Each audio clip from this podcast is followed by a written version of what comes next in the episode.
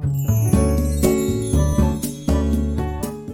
い。星読みアドバイザーのきみこです。星読みで自分を知って自分を好きになって自分のやりたいことに向かって一歩踏み出す方を応援しています。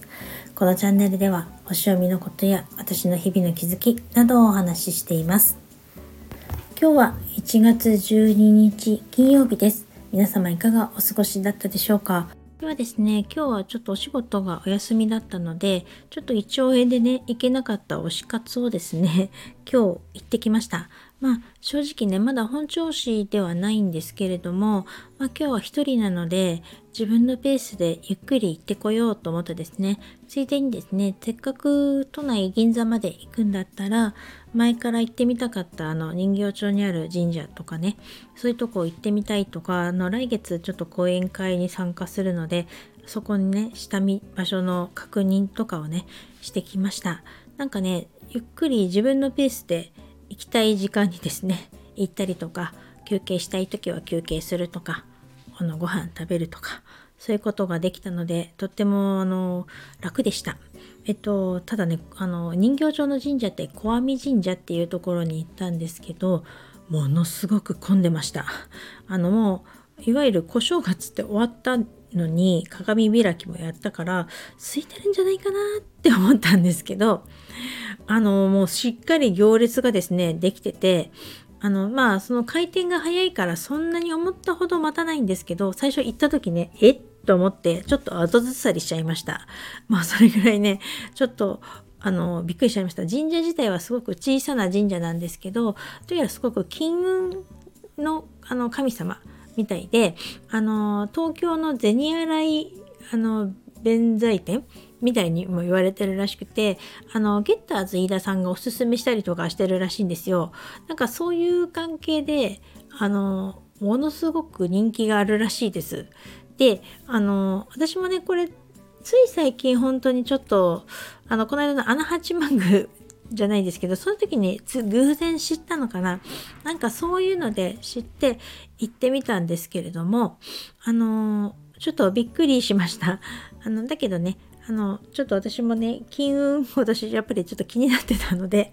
あのしっかりお参りしてですねお願いしてあのことできたのでよかったなと思っています。であのまあ今日一日都内をぐるぐる行ってですねやっぱり都内って便利だなっていうのをすごく感じました。結局地下鉄があちこちにねもう縦横無尽に張り巡らされているのであのまあ地下鉄乗ればねどうにかどこにでも行けるっていうのもありますしただですねいっぱい歩くなっていうのは感じてですねあの、まあ、階段の上り下りとかも多いですし駅のまあ駅の構内を移動するっていうことも多いですし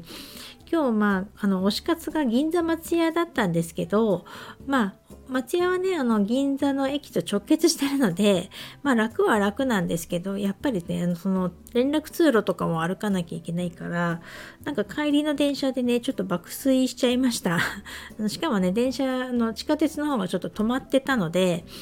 あの違うルートでね JR の方で帰ってきたんですけどおかげでまたちょっと乗り換えがちょっと大変だったりとかして、うん、だからやっぱりのよく実家の母が言うんですけどまあ都会って便利だけどいっぱい歩くよねって。まあ地方の人はねやっぱり車移動するのでお店からお店をドアトゥードアで行くので案外歩かなかったりとかするんですけどなのでまあちょっとうちの母親もちょっと腰も曲がってて足も悪かったりするのでまあ最近ね都会にあまり来たがらないんですけれどもまあ今年はねあの先日も80歳になったので今年はねあの私のところに遊びに行きたいって言ってたのでその時は楽しませてあげたいなっていうふうに思っています。今日はですねお空の月様と冥王星が重なってるっていうようなほぼほぼなんですけど重なっているような状態なのでちょっとね節目感を感じたりとか何かねちょっと変わってなんかあっと驚くようなことがある方もいるかもしれないですね。ちなみに私はですね、そのお空の冥王星と自分の冥王星がトラインっていう形で120度の角度を作っていてですね、だからかな、今日あの頑張ってこんなにパワーが出てあちこち歩き回れたのはとちょっと思ったりとかもしています。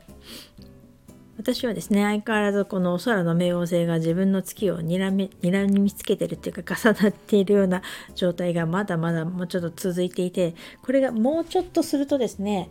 あのいよいよお空の冥王星が水亀座に入ってくれるのでこれが21日に入るんですけどそうするとやっとねちょっと冥王星のねあの睨みから離れられるかななんてちょっと思っています。でもこう水亀座に入るってことはねその真反対になるこの獅子座さんとか大牛座さんあの90度と大牛座さんとかさそり座さんの方にはねやっぱりちょっとねあの影響が出てくるんじゃないかななんて思います。だから割ともうねあの獅子座で割と初期度数っていうねちょっとあの最初の方の度数の方にですねあの天体とか持ってる方はねちょっと影響があったりとかするのかななんてね私はねちょっといろんな SNS を見ながらちょっと思ったりしています私が最近本当に思うのはですねこの冥王星の影響なのかもうね本当に嫌だなって思ったこととかもうこの人あんまり好きじゃないなって思った人とかをねあの割とねスパッとさようならって言えるようになったなっていうのを感じてます。っていうのも今回ねそれを本当に表立ってしなかったからこのママ友付き合いが めちゃめちゃ疲れたんだと思うんです。まあ、ママ友付き合いってこれやっちゃうと本当大変なことになっちゃいますよね。だけど私最近はですねあの本当にこうキミコとしてですねこのスタイフで配信したりとかネット上でねとかでこう副業とかやったりとかこの星読みをさせていただいたりとかしているともうそのママ友付き合いみたいないわゆるちょっと本音と建前があるような世界とかあのあのなんだろうなこうちょっとオブラートに包むっていうかあの相手を気を使ってとか裏の裏を読むとかまあちょっとねあのこれがママ友付き合いだっていうとちょっといろんな語弊があると思うんですけど私の中では結構そういう部分があってこれがうまくできなかったばっかりに結構いろいろ今まで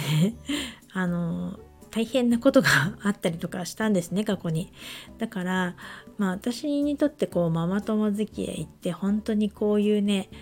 あのなんかこう本音と建前を使い分けなきゃいけないちょっとね厄介なことだったりとかしてで今回もですねやっぱり結構このうんまあこの娘の成人式のことに関してもなんかあのどうしてほしいのかなっていうのをすごく考えてしまったっていうか一緒に行きたいのかな？それも単なる同じ情報あの今情報が欲しいだけなのか？こう一緒に行こうと言ってほしいのかこうね本当それがちょっと分からなくてねどうしたいのって聞きたいのがもうでもどうもなんか言えないみたいなあのそれが本当にしんどくてまああの本当に心地悪い付き合いっていうか。で、まあ、なんでそう思うかっていうとあの昨日の配信の時にシビトスのアリさんがあの本当に普段心地よいかんあの付き合いをしてることが多くなったからママ友付き合いはしんどいよねっていうようなコメントをされててそうそれなんだよっていうふうに思ったんですよね。